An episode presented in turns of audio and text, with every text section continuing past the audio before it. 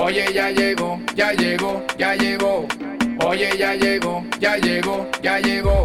Comenzó el corito histórico, histórico. Comenzó el corito histórico, histórico. El podcast en idioma de la calle, si no lo conoces, mejor que te calle. Esto es para gente común y corriente, de lo que sucede, siempre está pendiente. Con Javier Lara y Dorian Márquez. Así que para la oreja que no repito, óyeme. ¡Bum! Panas y bellas damas, sean bienvenidos a una nueva edición de la sección de preguntas y respuestas del Corito Histórico. Chayán se llama Elmer. ¡Eso! Hoy hay fiesta en América porque hoy vinimos con todas esas respuestas que ustedes estaban esperando, a todas esas dudas históricas que ustedes nos dejan en nuestro sendo beta. Aquí te habla Dorian Márquez. Dite algo, profesor Javier Lara. Así es, así es, así es, porque este es el Corito Histórico, el podcast donde te contamos la historia de Venezuela de una forma clara, concisa, amena y entendible. Es decir, como no te la contaron tus lamentables profesores de historia de Venezuela del bachillerato, que son la razón por la cual terminaste votando por Chávez. Tampoco olviden que el Corito Histórico es el podcast que te enseña y si te descuidas también te preña, pero solamente si tú quieres, bella dama. Solamente si tú también lo deseas. Porque no hay una cosa por la que aboguemos más como parte de nuestra acción social que por el consentimiento en relaciones interpersonales. Porque no está bien que obligues a otra persona a amarte. No está bien, sobre todo, que obligues a una persona a tener relaciones sexuales contigo si no quiere. Porque eso no está bien. Y sobre todo tampoco está bien que intentes hacerlo con gente menor de edad, panas. Así no, porque la gente que se pone en esas cuestiones termina arrestada, linchada, muerta, o bueno, muerta de, muchas maneras, como bajo el, pegar el pavimento de, de algún sitio de Buenos Aires. Y no es la idea que termines así, no seas un asqueroso. Y también porque nuestros héroes vallenatos, Diomedes, Celedón, Silvestre, todos dicen que las cosas salen bien, es cuando se hacen, pues, con sentimiento. Eso es correcto, eso es correctísimo. Todos los días sale una noticia por ahí. Yo leo siempre una noticia que me confirma que hay que seguir con esta campaña. La gente que, no, que esto está, hay gente que esto está muy, muy largo, está intro. Señor, hay que no sea así, hay que eh, difundir la palabra del consentimiento. Y bueno, eso estamos haciendo acá en el Corito Histórico. Hoy traemos cuatro preguntas que están buenardas, cuatro preguntas que ustedes lo van a dejar como nosotros cuando nos enteramos que Chayán se llamaba Elmer Figueroa. Pero antes de empezar, tú sabes que tú nos puedes escuchar en todas las plataformas digitales. En Spotify, en Apple Podcast, en Google Podcast, en eBooks. Si cierras los ojos también, mira, ahí tú no vas a escuchar panas y bellas damas, seguro nos escuchas por ahí también. Eh, ¿Dónde más nos pueden escuchar, Manao? En la página web www.elcoritohistórico.com. Allí pueden entrar, dejarse los episodios en un rato de internet que tengan por ahí, un wifi que encuentren pagando. Ustedes aprovechan, descargan el episodio y lo tendrán ya en sus dispositivos para escucharlo cuando y donde quieren, incluso sin internet. Y también en esa página web pueden ir a la sección de si se llama Elmer, entran allí, se registran con su cuenta de Google o de cualquier cosa y bueno, hacen la pregunta, que como les comento siempre, traten de ser breves, traten de que las preguntas no las hayamos respondido ya, o sea, si se escuchan con regularidad el podcast, sabrán qué preguntar. Y bueno, sí, o sea, simplemente ser, ser breves, ser rápidos y todo irá bien allí. ¿Qué dices tú ahora, Dorian Márquez? Vamos a darle chispa, candela y fuego ya de una vez a este asunto, porque bueno, yo, es más, voy a empezar yo. Voy a pedir ahí de, mano. Tírate un paso. Aquí, aquí te, voy a, te voy a hablar claro de una vez, fíjate. Esta es una pregunta que a mí me llamó muchísimo la atención porque hablan, eh, dice lo siguiente. Saludos desde Italia, panas. Mm, desde Italia, uno, un agente internacional, empezando por ahí. Mr. Eh, Worldwide, panas. Claro, vamos como Pitbull. Dice la pregunta que podrían hablar un poquito de otro hijo de Turín que se encuentra en el Panteón, el general Carlos Luigi Castelli. Wow, oh. de, Turín. Esto lo hace, esta pregunta la hace José Rojas. Hicimos la tarea, José, porque la verdad es que sí. Tú sabes que nosotros, bueno, nosotros hicimos un, un episodio, mira, de Rocio, que fue como un ítalo venezolano. Él, ve, él, él fue el primero que ligó por ahí su pata con caraota. Pero aquí también hubo eh, bueno, unos europeos y también italianos en la historia, como los corsarios, el corsario Bianchi, pero también otros que, que bueno, no fueron infames, quizás como Bianchi, que por ahí le, vamos a traer uno ahorita hablando que estamos en esta onda italiana. Pero fíjate que Carlos Luigi Castelli es de estos personajes que a nosotros nos gusta. Épale, ¿qué haces tú por ahí? Vamos a, vamos a traerte a la... vamos a hacerte famoso, manado, porque ¿cómo que tú estás ahí y nadie te conoce? Entonces, bueno, ¿quién es Carlos Luigi Castelli? Carlos Luis Castelli es un carajo nacido en San Sebastián de Po. Eso es un pueblo que está cerca de Turín. Digamos que podríamos decir que pueden ser como los valles del Tube de Turín, como, como el Guatire de allá de Torino. Ah, o sea, el carajo no es tan de Turín como uno pensaba. O sea, el carajo no es del. no nació en el de Alpi. Es, más o menos como de Maturín. Ah. Puede ser, puede ser. No, pero el Claro, el tipo, el tipo de un sitio cercano, pero bueno, en la provincia ahí, pues, de, de Turino. Entonces, eh, él es hijo de un médico, Giovanni Castelli, una señora llamada Rosalía Goffi. ¿Y qué pasa con, con, con Carlos Luigi? Bueno, que Carlos Luigi en 1790, ya él va creciendo, él se va empapando de lo que está de moda por ahí, que es la Revolución Francesa. Entonces el bicho va, coño, vale, a mí me gusta esto. Y después cuando llega una de las creo que la primera campaña de, de Napoleón por allá, él dice, oye, mi pana, yo me voy yo me voy a alistar para allá, para donde Napoleón. Ah, se fue el con el regimiento italiano de Napoleón. Claro, la, en la guardia joven, porque era un muchacho, y tú sabes que tenía, tenía ahí su sección junior. Ah, se fue con la cantera, pues.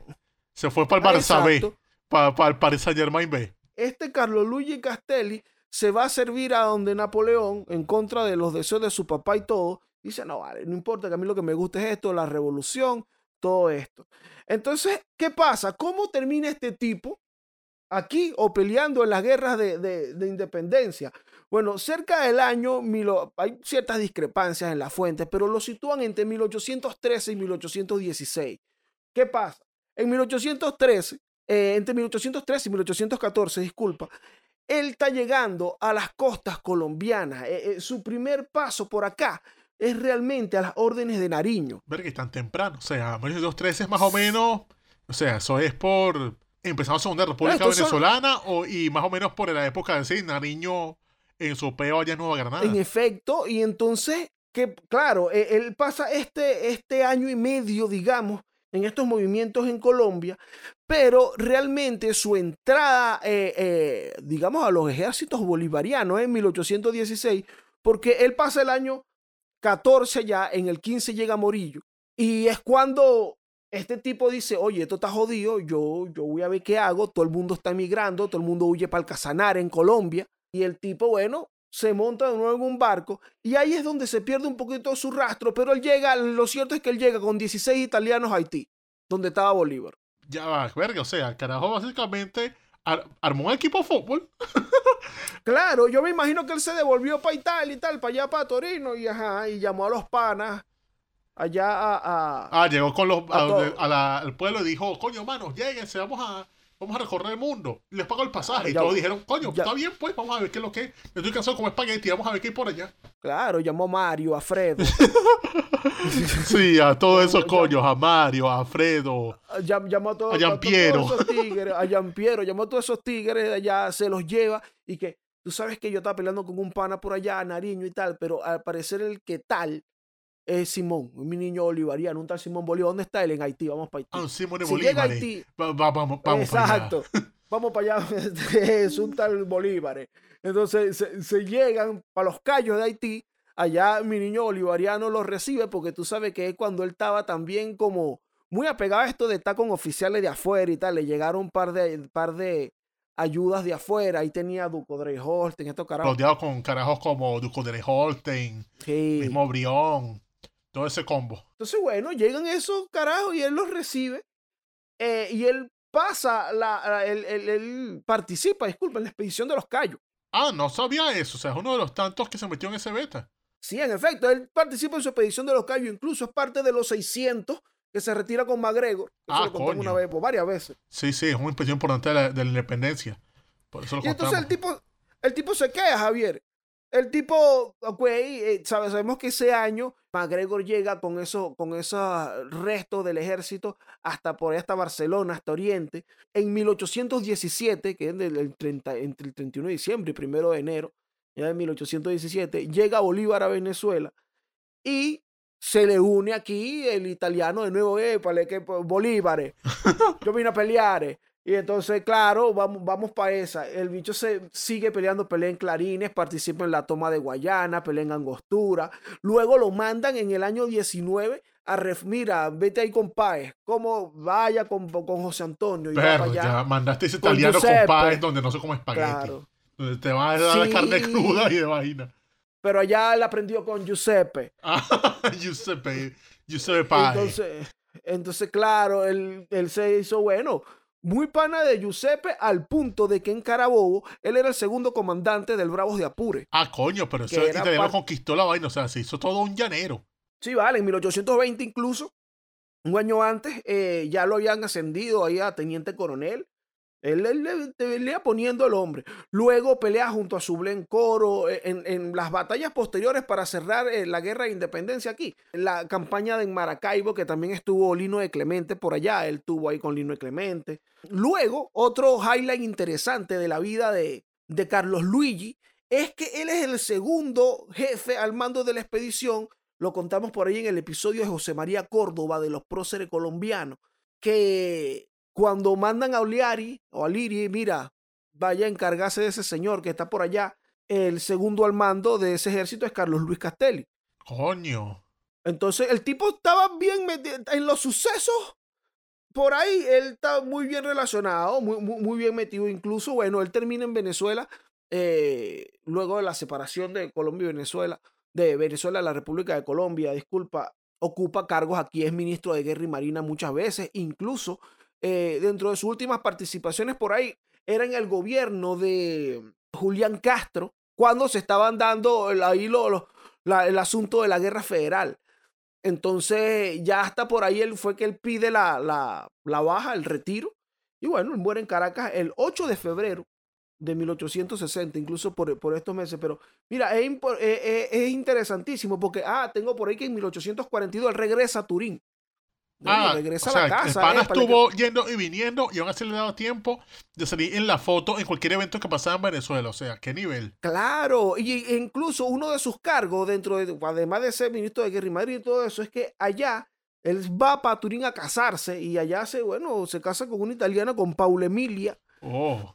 Y bueno, allá, estando allá de una vez, en, sabes que todavía están en este asunto de, bueno, lo que conversamos muchas veces en, nuestro, en nuestro hablar italiano, que, ah. Italia no, en, que Italia no era Italia, pues Italia, la Italia conocemos hoy, sino unos distintos reinos, distintos... Reinos, repúblicas, ducados y o, vainas sometidas a la soberanía austríaca y demás. Bueno, el rey de Cerdeña, uno de los reinos de allá, lo nombra cónsul de ese reino aquí en Venezuela y él se viene con su cargo. Bueno, yo soy ah, además diplomático. O sea, cuadró hasta un cargo de una de sus de las naciones italianas para ejercerlo en Venezuela. O sea, cónsul de Cerdeña, o sea, el cónsul sardo en Venezuela.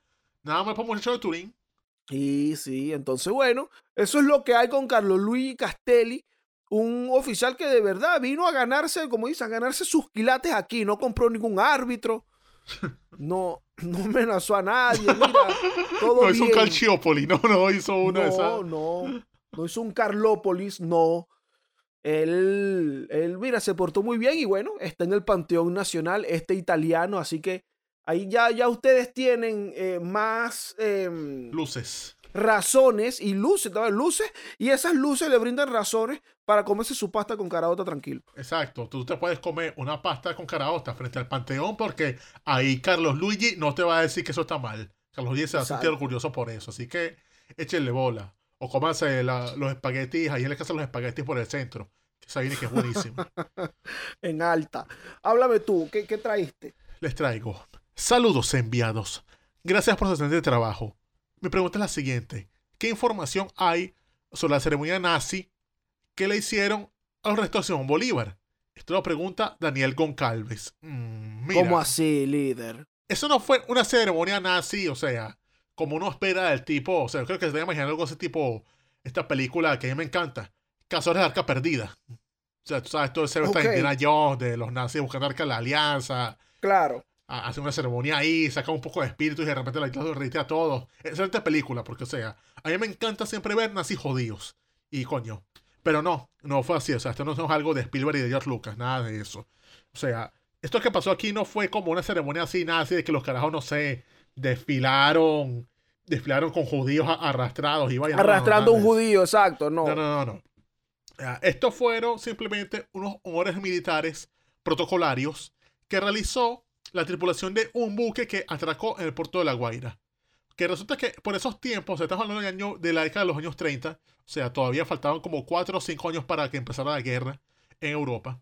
O sea, todavía Alemania no era ese horror que se convirtió después. O sea, y esa gente tenía relaciones diplomáticas con muchos países, sobre todo de América, más allá de Europa. Y entre esas relaciones que ellos hacían, aparte de las cosas comerciales, también mandaban misiones de desde su armada, de la Kriegsmarine, a visitar los países para rendir honores, para ver, o sea, cosas protocolarias, rendir honores militares, ver qué, tal, ver qué podían asesorar, ayuda, o sea, eran muchas cosas diplomáticas que ellos hacían. Y entre esas cosas que hicieron fue que mandaron varios buques de guerra para esos países a visitar. por ejemplo, en Colombia mandaron el que fue el crucero ligero Königsberg, que se estuvo por año 36 en Colombia, e incluso lo recibió el mismo presidente de Colombia, que no sé si era Mariano Ospina o si era Laureano, Laureano Gómez, uno de esos. No, no, no, ah, no. no. era, no era presidente de Colombia, Laureano Márquez. No, para nada. por favor. La cosa es que ya yendo al tema real. El día 5 de noviembre de 1935 llegó a La Guaira un buque que es algo así como el buque gemelo del Königsberg que iría a Colombia más tarde, que es el crucero ligero Emden de la Kriegsmarine. Ese buque llega a La Guaira ese día y lo reciben como huéspedes de honor la gente del gobierno. O sea, lo recibió el coronel Carlos Sánchez, que es el director de la Marina designado por el gobierno de Gómez, todavía en el poder. Lo recibe también el embajador, o bueno, en ese momento lo llamaban ministro plenipotenciario alemán, el conde Franz von Tattenbach. Entonces los reciben allí y los hospedan en el Hotel Majestic de Caracas. O sea, recibimiento de huéspedes de honor, pues. Entonces los carajos van, los llevan al hotel, les hacen cenas. Les hicieron cenas con, con la gente allí, la gente distinguida de Caracas. Fue un acontecimiento, digamos, social. O sea, una cosa de que no, aquí están los marinos y vainas, aquí está gente visitando Venezuela, todo eso. Incluso por ahí hay flores y vainas, ahí hay fotos de, de los tipos llegando por el puerto de La Guaira, subiendo en, en, los, en el tren. O sea, incluso creo que una vez vi una foto de los tipos subiendo en el tren y un poco de mujeres ahí viéndolos. O sea, más de. Imagino que más, más de algún abuelo de alguien en La Guaira se habrá salido de ahí. Seguro de serle un bachaco, esos carajos que son catines, pero con pelo. Claro, claro. Con pelo como yo, bueno. De, de ahí debe venir. La cosa es que más allá de estas cosas lúdicas que pueden pasar en, en la Guaira del siglo del 1935, estos carajos siguieron con sus actividades programadas, o sea, hicieron cenas, fueron al gobierno, e hicieron algo que siempre se hace, o sea, con los huéspedes de honor de Venezuela, sobre todo los militares, o sea, cuando hay misiones, cuando hay misiones americanas a Venezuela, hacían esto. Las veces que han ido, las misiones, las misiones de los chinos, que han llevado sus buques para allá, o hasta de los rusos también lo hacen, que es que dejaron el día 7 de noviembre del año 35, estos militares del buque Emden llevaron al Panteón Nacional una corona floral. Ok. Dejan la corona y antes de hacer los demás honores, el capitán de navío, el comandante del buque, llamado Johannes Bachmann, pronuncia las palabras siguientes. Al grande hombre de Estado, General Simón Bolívar, libertador de Venezuela, en homenaje de admiración. Y bueno, posterior a esto, se entonaron los himnos de, ambas naciones, o sea, el himno de Alemania, el himno de Venezuela, y todo eso lo hicieron antes de ahora ponerse a desfilar la Guardia de Honor Alemana desde el Panteón hasta el club alemán que estaba ubicado en el Paraíso. O sea, desfilaron por ahí y todo chévere. Y obviamente, sí, hicieron el saludo nazi, que es la foto que, que se ve por ahí. Es una foto que circula mucho de unos oficiales de la Kriegsmarine haciendo el saludo nazi sobre la tumba de Bolívar. Y era eso, o sea, simplemente una forma de ellos de honrar al libertador.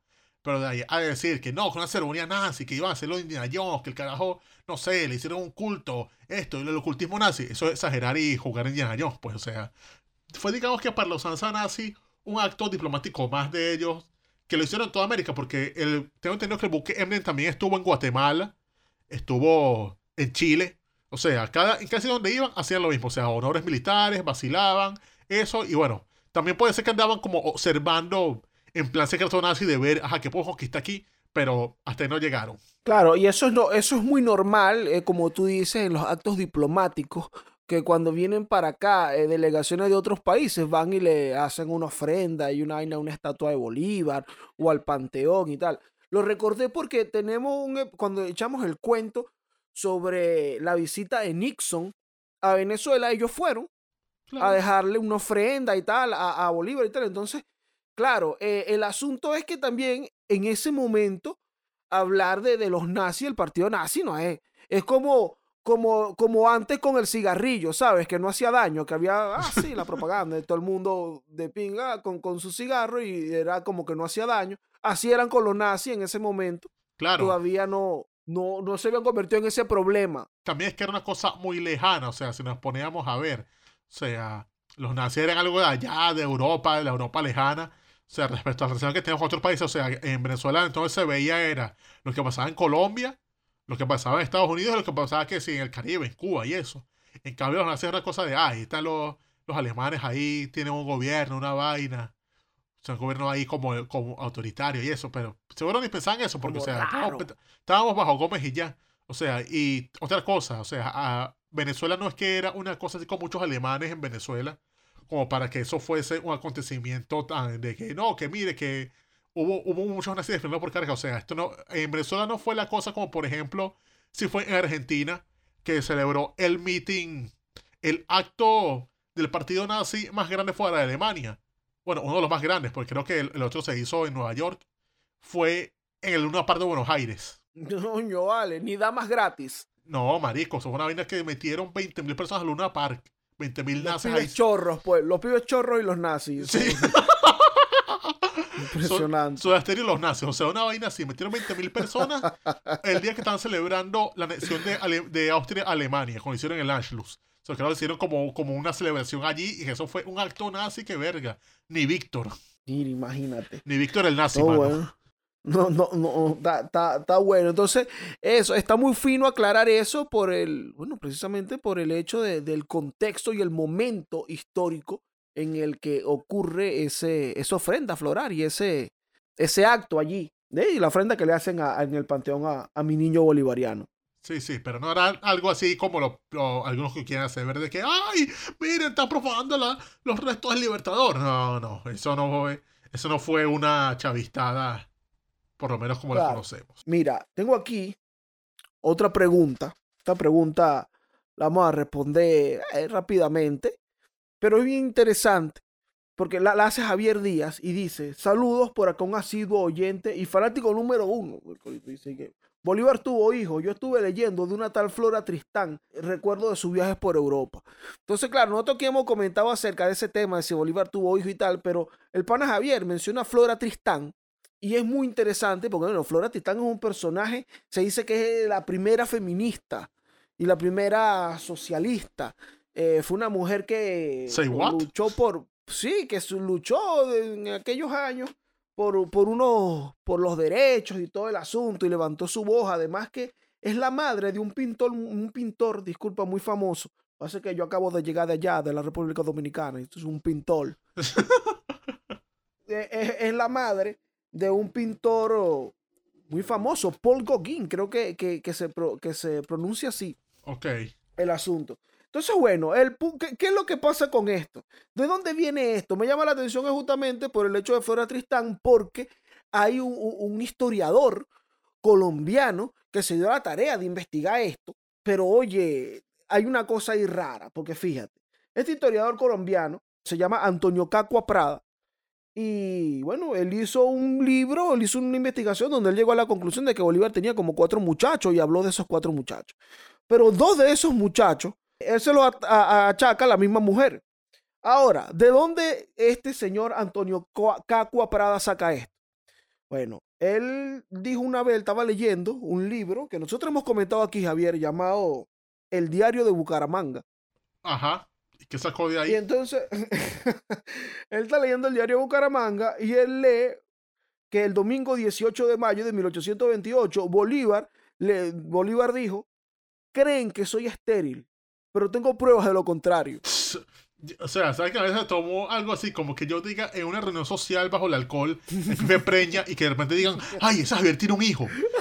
Marico, ¿qué pasa, vale? O sea, te estás tomando la peor fuente posible, las peores palabras para sacarlas de contexto. O sea, ¿qué te pasa, vale? Bueno, este señor dijo, oye, mira lo que dijo Simoncito aquí, ve, que él, que, que él tiene pruebas de lo contrario, vamos a revisar. Entonces, una de sus conclusiones es el hecho de él haber eh, embarazado a la señora Tristán, que era la, esposa de un, incluso de un oficial español, ya retirado, que el tipo que era estéril y tal. Entonces, ¿por qué le achacó a este muchacho Bolívar? Bueno, porque mi niño bolivariano estuvo en el año 1802 un ratico por allá por París. Ahora, ¿cómo vamos a desmontar esto rápidamente? Porque esto es fácil, porque las fuentes están ahí, líderes. Y entonces, bueno, solamente hay que sumar, y multiplicar. Flora Tristán nace el 7 de abril de 1803. Nace Flora Tristán. Para que mi niño bolivariano fuera el papá de Flora Tristán, él tuvo que haber fecundado a la señora Tristán aproximadamente entre julio y agosto del año 1802. Ok. Pero ¿qué pasa? Que mi niño bolivariano se estaba casando el 26 de mayo de 1802 con María Teresa del Toro. Mm, ya va. ¿En qué fecha, perdona?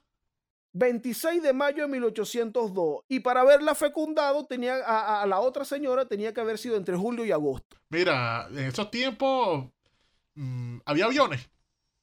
Había mm, trenes, había Uber como para ir rápido desde. No había un Uber. Desde Madrid hasta. Desde Madrid, Toledo hasta. Hasta Francia a preñar a alguien. Podías hacerlo tampoco te podías, Tampoco te podías meter en una página a comprar los pasajes rapidito. O sea, había tiempo de hacer eso. No, además estaba, Bolívar se casó y lo primero que hizo fue que me voy, no vamos, para allá, para Caracas, para enseñarte allá ese plaguero que ella allá loco, un plaguero loco que ella. O sea, no había manera de que el carajo fue, estuviese engañando a su mujer. O sea, eso, esos tiempos no va. O sea, esos tiempos de, de montar cachos en la noche de bodas, eso no es. era imposible. Eso está raro, eso no, no está, no, no, no hay. Entonces, este señor Antonio Cacua Prada, bueno, yo no sé, él no quiso revisar qué estaba haciendo mi niño bolivariano durante esos años. Y él dijo, esa, es la hija de él, Flora Tristán. Ah, no, pero es que eso es un mal muy colombiano, porque, o sea, hay un poco de historiadores loquitos que salen por ahí, como aquel Jorge Javier Horfan que decía que lo había envenenado, y al final el, que terminó envenenado y tiroteado fue él como buen huevo que era. Pero es una cosa como que, mano, ¿de dónde sacan esas cosas? O sea, simplemente sumen, hagan la matemática, la matemática no miente, ustedes sí. Exacto. Entonces, bueno, eso es lo que hay que lo, de siempre, que si Bolívar tuvo hijo. Mira, ese hombre estuvo por ahí tirando. Todo el que tira tiene derecho a salir preñado. Ahora no, no hay por ahí un hijo de Bolívar así. Y esa flora no es hija de Bolívar. No, creo que sea algo por ahí que una vez vi un artículo de, de este blog de la historia 200, de Kiko Peroso, donde mencionaban un, un hijo de Bolívar en Bolivia. Y se había como que ah, más sustento y más respaldo, por lo menos ahí, o sea, en cuanto a partidas de nacimiento y vaina. O sea, eso lo vi por ahí. Pero tenía que ver cómo es esta vez. Pero esa, esa vaina de Flora Tristán, eso es como diría Wellington Q. Eso es paja, paja, paja, paja, paja, paja. Eso es paja, paja, paja, paja, paja. Bueno, esa es la que hay. Háblame tú, a ver con qué vamos a cerrar aquí. Coño, con una vainita buena que yo sé que a ti te va a gustar. Panas, ¿cómo es la historia del pueblo cerca de Cartagena donde los negros eran libres ante la independencia? San Basilio de Palenque. ¡Diablo! Te lo pregunta Andrés Pereira. Tremendo pueblo. Senda pregunta. Cuéntale. De uno de nuestros pueblos favoritos, nuestros sitios favoritos. O sea, yo se puedo hablar por los dos. O sea, Dorian no puede hablar de mí sobre, sobre Maturín. O sea, a Dorian sí le gusta, a mí no. Pero aquí yo puedo coincidir con Dorian en que este pueblo nos gusta a los dos. Porque ambos somos altamente champeteros. Eso es verdad. O sea, nos encanta el ritmo de la champeta. Nos encanta Elio Boom vacilamos al Saiyajin. Al afinadito. Todo eso. Ajá. Todos esos. Y en esta localidad es que tuvo su origen este ritmo que tanto nos tripiamos. Pero hablemos del sitio, o sea, ¿por qué en un sitio como San Francisco de Palenque los negros eran libres y sobre todo porque ahí surgió ese delicado ritmo para los oídos y para el corazón? Bueno, este sitio es una de las muchas cimarroneras, como las llamamos en Venezuela, es decir, pueblos de esclavos fugitivos que se fundaron a lo de la América Española. Sin embargo, esta es una cimarronera diferente, o sea, cimarronera quilombo, como quieran llamarlo. Esta es distinta porque es más relevante que otras por su extensión y por un hecho que no se dio en otros, que es que este pueblo fue reconocido, o sea, se institucionalizó por las autoridades coloniales. Porque pueblos como, por ejemplo, Barlovento, Cabruao, Bobures, esos pueblos se crearon, sí, pero eso los reconocieron las autoridades españolas. O sea, eso simplemente eran sitios ahí donde los tipos se iban y no era que ahí los pueblos, o sea, los españoles decían como que no, ese es un pueblo ahí que, que está registrado como, como asentamiento. O sea, nada de eso. En cambio, este pueblo particular se origina a más o menos por el siglo XV, finales del XVI, bueno, siglo XVI más o menos, porque esto empezó más o menos por como 1500 por allí. ¿Qué pasa allí? Bueno, que ese era un sitio donde se fueron asentados los negros porque era una zona, una, como una ciénaga cerca de Cartagena, que era inaccesible, o sea, era jodido llegar para allá. Pero el registro importante de este palenque ocurre cuando en el año 1599 aparece en escena un personaje al que llamaron Domingo Bencos Biojó. O Domingo Bencos Biojó. Que simplemente, o para los panas, Bencos Biojó. ¿Quién era Bencos Biojó? Bueno, Bencos Biojó era un esclavo cualquiera, el cual estaba bajo el servicio de un hacendado llamado Juan Gómez. Y este Juan Gómez como que ese seguro era el dueño de, Chinechita o de una de esas vainas así, porque era el peor esclavista del mundo. Chinechita paga. Coño, págale su casa a la gente, mano. Exacto. Pero volviendo al tema. Este Juan Gómez tenía una hacienda y ahí se llevó a Bencos Viejo, que era un esclavo que era bastante peligroso y, y respondón. O sea, era un carajo que no le gustaba que lo maltrataran. Y entonces Bencos estaba harto ya. Y entonces un día él que tenía su mujer, porque los, que los esclavos se casaban, el carajo un día no soportó más tan, tanta ladilla y el carajo se piró. Él se fue con su mujer, con otras tres mujeres más que se hicieron y, y se fue para ese sitio, esa ciénaga, a refugiarse. Y corrió la voz de que, coño, el negro este se fue. Tú me estás diciendo que Benko Biojó fue el que dijo, hey, no le pega a la negra. Oye, May, no le pega a la negra y se fue.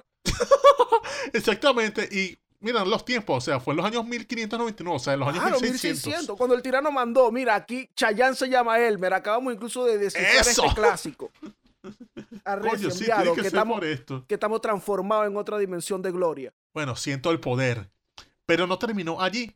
O sea, porque primero se fueron Ben con su mujer y, y tres personas más.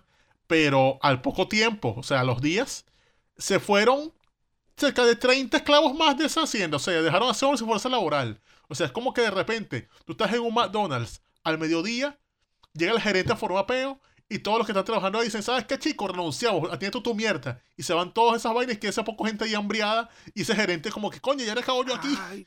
bueno. se le fue todo el todos los esclavos se le fueron. Sí, todos le renunciaron y se fueron de esa vaina. Y ojo, los carajos se fueron, pero sí, eran 30 en ese momento, pero la voz se corrió y ahora se fueron esclavos de otras haciendas y vainas a ese, a ese sitio, a esa ciénaga, y por lo difícil que era llegar allá, cuando mandaban soldados a buscarlos, los tipos, verga, los negros entraban a coñazos, a machetazos, los jodían, les intentaban, matar, ellos, se escondían, o sea, lanzaron ahí como una guerrilla. Tuvieron en guerra como cinco años. Y los españoles nada que pudieron entrar, nada que pudieron ir a capturar a esos negros. siempre estuvieron ahí. Eso se convirtió como en un foco de resistencia contra la autoridad española. Eso era un gran peo porque decían, ay, pero si estos negros em, salen de ese, de ese sitio y les da por tomar la ciudad. Coño, no podemos permitir esto. que la cara, claro. Y entonces pasó que ahora el gobernador de Cartagena, un hombre llamado don Jerónimo de Suazo y Casasola, bueno, le escribe el rey y le dice, haga la paz. Y bueno, él dice como que les voy a conceder por lo momento una paz de un año. O sea, me toca a mí capitular. Y entonces ofreció unas capitulaciones en las cuales pidió cacao. O sea, le dijo a Bencos Viejo, coño, ¿qué quieren ustedes, por favor? Pero paremos este huevona, no estemos matándonos ya. Hasta que Bencos vio, fue y pidió una serie de fueros, como por ejemplo, que ellos tienen que ser conocidos como negros libres, con, sobre todo, libertad de circulación por toda la zona, incluida por Cartagena. O sea, podían entrar a la ciudad de Cartagena portando el flow, porque podían ir con sus armas. Imagínate. Se trataba con, con respeto, o sea, lograron algo novedoso. Porque estamos hablando de que el año 1600 es un tiempo en el cual un negro es un objeto, un negro no es nada. O sea, un negro es propiedad tuya. Bueno, él sí podía entrar allí portando armas, sobre todo, una vez tan peligrosa como negro portando armas, entonces. Eso era como que, ah, bueno, él logró eso. Este negro puede ir armado, bebido y con cuarto para Cartagena. Para donde quiera. Hashtag lo jodió. Uy, impre impresionante Benko Viejo que además le dijo, mira, aquí no vale esto de no pases para mi lado, yo no paso para el tuyo, yo puedo ir para donde yo quiera. Exacto. Y el carajo, coño, logró eso.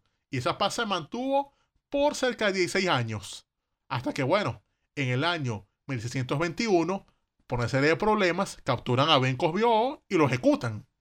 Pero mataron al negro, pero eso no significó que el palenque fuese accesible, ya que sería así una vaina inexpugnable.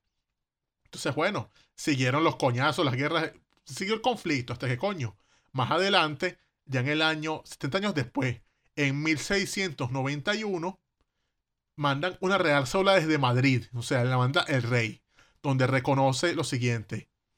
Reconocimiento de la libertad, sin ser castigados por su fuga, ni de hacer ningún tipo de represalias.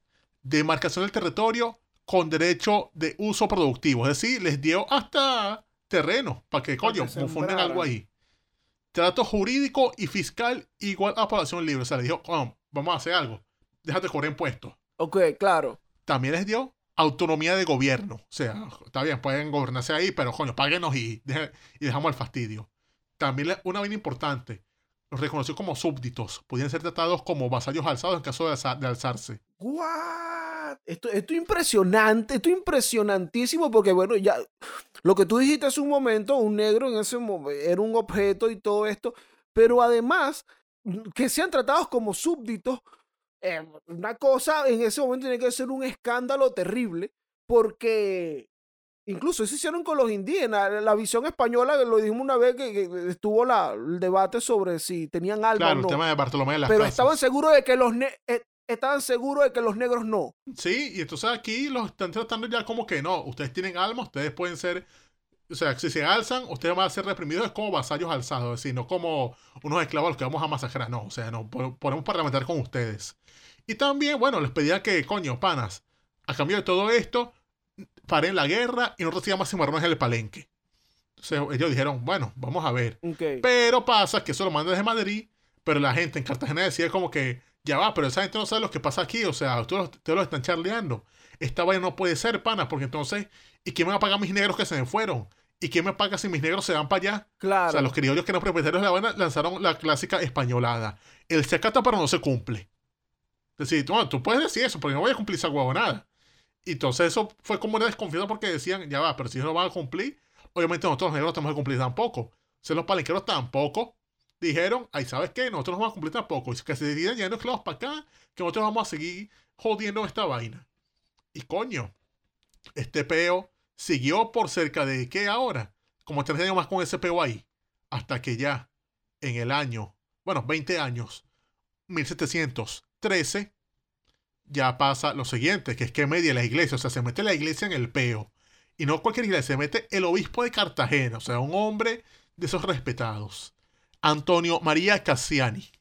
El carajo pide que se firme una llamada entente cordiale entre el gobernador de Cartagena, Francisco Balojo Grave, y los palenqueros, que están en ese momento ya ubicados en, en los Montes de María. Entonces, bueno, ahí él pide que se les dé un perdón general y un goce de libertades. Entonces, coño, esto fue ya el reconocimiento de las condiciones anteriores. Se reconoce como libres, se les va a demarcar el territorio y se les va a dar autonomía de gobierno. Es decir, ya se les dijo como que, bueno, ya, pueden fundar su propio pueblo, su vaina, pero reconocido por nosotros.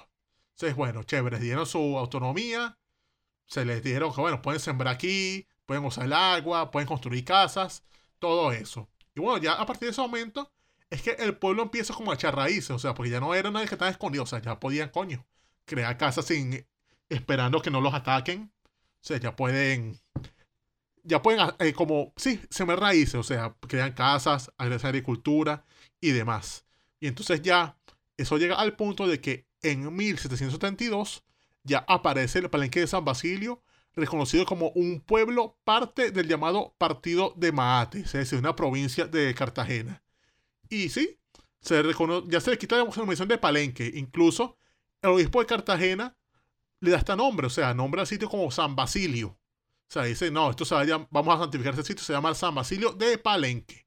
Y listo. Entonces dice, no, este sitio está limitado así, así. Eh, eh, yo creo que sería, creo que, creo que sería Javier la primera y no sé, única vez que, el, reino de España haría esto con un territorio de negros. Tengo entendido que es este, porque marico, o sea, en Venezuela eso no se dio.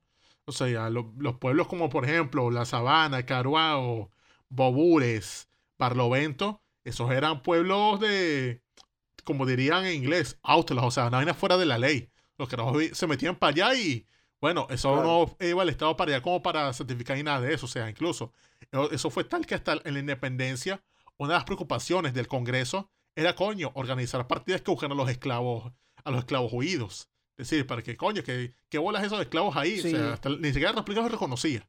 Y obviamente tampoco los reconocía el, el capitán general. Exactamente, me hace recordar un poco, eh, hay un documento llamado el informe de Olavarriaga, que es el señor que mandan acá a estos lados a hacer el estudio de cómo está la vaina antes de mandar a la compañía Wiposcuana. Y que él es el señor que dice que, mira, y a estos negros les falta coñazo. Aquí hay unos pueblos, estos tipos están por ahí, se escapan y se van por unos pueblos allá donde ellos hacen unas rumbas y unos bailes. Claro, porque no está reconocido. En cambio, en Cartagena, San Basilio de Palenque, que claro, no, claro estos negros premium que viven acá, que, que los, dejamos, los dejamos en paz. En coro, también por ahí nosotros tenemos el episodio de la rebelión de José Leonardo Chirino.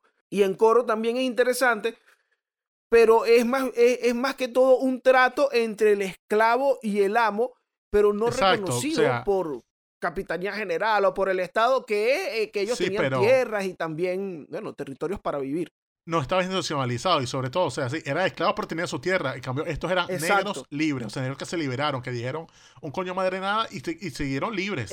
incluso ese pueblo mantuvo sus tradiciones africanas, porque, o sea, ese es un pueblo donde mantuvieron ahí sus cuestiones, incluso tienen ahí está un propio idioma, o sea, esa gente tiene ahí sus tambores, su vaina, y incluso el pueblo es famoso porque de ahí han salido personajes como un campeón de boxeo que tuvieron, llamado Antonio Cervantes, o conocido para los panas, para los boxísticos, Kid Pambelé, es de allá.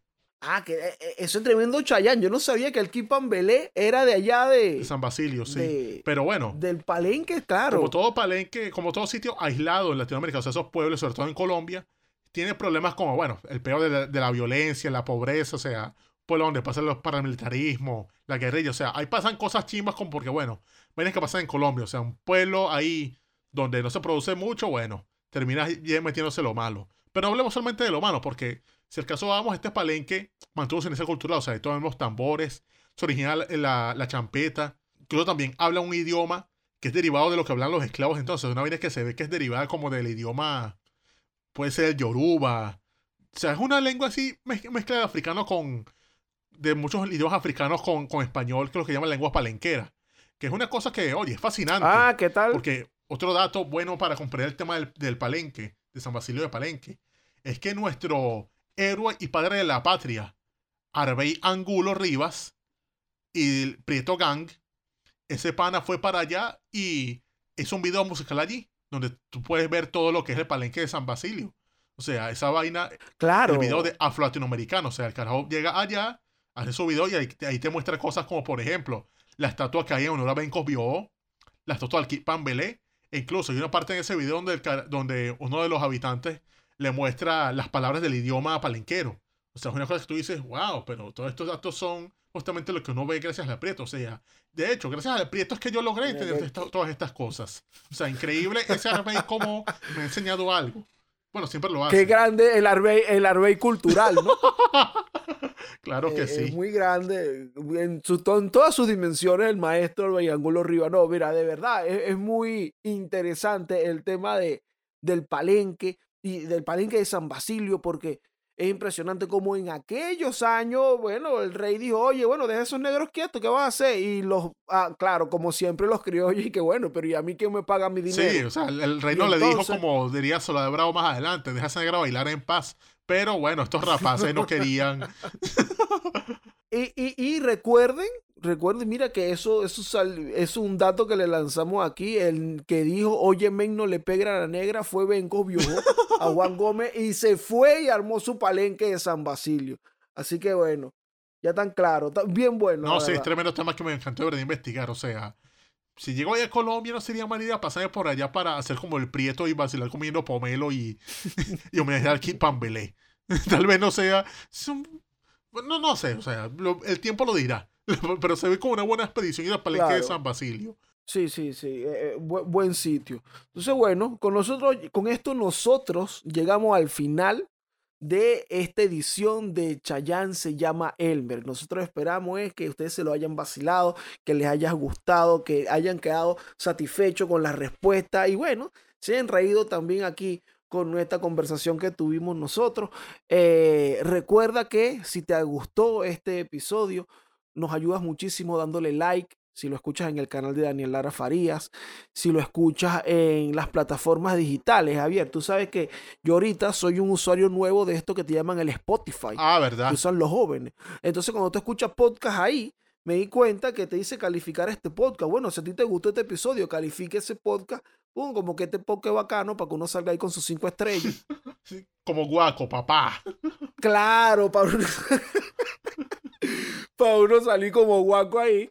Y bueno, ¿qué más, Javier? Ah, bueno, que nos escuchen en YouTube, ¿vale? Que ahí también le dan like y nos escuchen en el canal de Daniel Lara Farías y tenemos la cajita de comentarios. Así es, así es, así es. Pero bueno, panas, este fue el Chayan se llama Elmer número 47. Me quité ya.